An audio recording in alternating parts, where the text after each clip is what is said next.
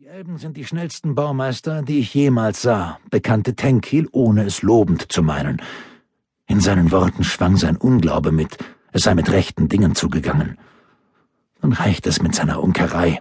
Raikan wollte etwas Rügendes erwidern, als der Eingang aufschwang und ein Elb in weiten dunkelgrünen Gewändern heraustrat. Auf seinen Händen balancierte er ein Tablett mit einer Wasserkaraffe und fünf Kelchen. Seine kurzen schwarzen Haare hatte er streng nach hinten gelegt, was die leicht spitz zulaufenden Ohren betonte. Am Gürtel, um seine schmale Hüfte, trug er einen unterarmlangen Dolch.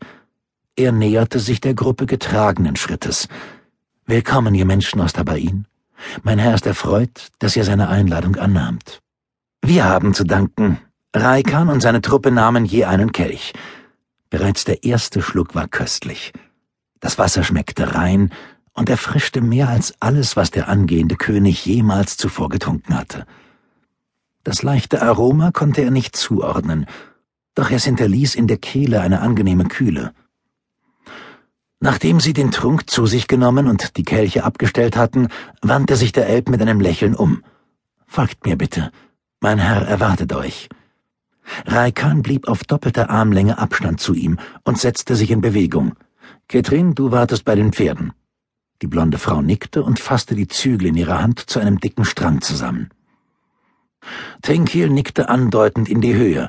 Wächter, neun Bogenschützen, wenn ich es richtig sehe. Sie stehen im Schatten der zweiten Balustrade.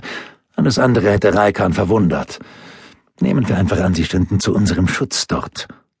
Sie gelangten durch das Doppeltor in eine große, schmucklose Halle, in der es durchdringend nach Weihrauch und Blüten roch. An den Wänden waren aufgemalte Schriftzeichen zu erkennen, ebenso stilisierte Landschaften mit Vögeln. Die Farben schimmerten mitunter, als wäre flüssiges Metall dünn über die Darstellungen aufgetragen worden. Der hintere Teil der Halle war durch ein Podest und Schilfmatten erhöht, und dort saß ein beeindruckender braunhaariger Elb auf seinen angewinkelten Unterschenkeln, was nicht bequem aussah.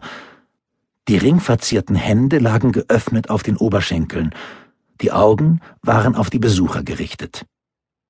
Ihr Führer deutete eine Verbeugung an und sagte etwas auf Elbisch.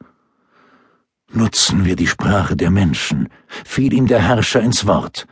Zum einen mit dem bekannten schmeichelnden Singsang, zum anderen mit einem ungewöhnlich harten Zungenschlag. Es ist unhöflich. Raikan könnte annehmen, wir hätten etwas vor ihm zu verheimlichen. Der Elb vollführte eine einladende, elegante Geste mit der rechten, in der etwas Befehlendes lag. Raikan nickte und setzte sich in Bewegung. Da packte ihn Tenkil am Arm. Ich kniee nicht, raunte er. Die Beschaffenheit des Raumes verstärkte seine Worte, so dass es alle Anwesenden hörten. Der Herrscher der Elben kniet nicht minder. Er kann tun, was er möchte, aber ich beuge meine Knie allerhöchstens nach meinem letzten Atemzug. Ich habe lange genug gefochten und vor keinem mehr. Es reicht. Raikan blickte ihm tadelnd ins Gesicht. Dann wart er bei den Pferden. Tenkils Lippen öffneten sich einen Spalt, doch er war klug genug, die Worte nicht auszusprechen. So wandte er sich auf den Fersen um und verließ die Halle. Er war zu lange Krieger. Raikan sowie seine verbliebenen zwei Begleiter Lilia und Irtan begaben sich auf das Podest und setzten sich auf dieselbe Weise auf die Unterschenkel. In großem Abstand vor den Herrscher, den eine Aura von Macht und Selbstsicherheit umgab. Allein der Blick aus den wachen graugrünen Augen barg Überlegenheit. Ich bin Ataiminas, Regent über Thiele Sinteil und Naishion der Elben. Ich sehe, sandte mir Tabain seinen kommenden Herrscher. Er legte eine Hand auf Herzhöhe gegen die Brust. Ich fühle mich geehrt. Die Ehre ist ganz meinerseits. Raikan fühlte sich geschmeichelt. Zugleich bemerkte er, dass seine Füße und Unterschenkel kribbelten. Es würde nicht lange dauern und die Gliedmaßen wären dank der ungewohnten Haltung eingeschlafen. Ihr habt hier ein Wunder vollbracht.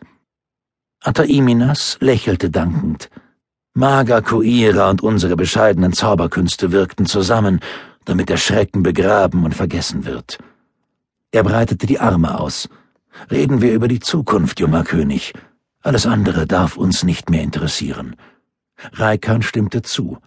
Wie kann euch Tabain beistehen? Mit Korn. Ataiminas legte die Hände in den Schoß.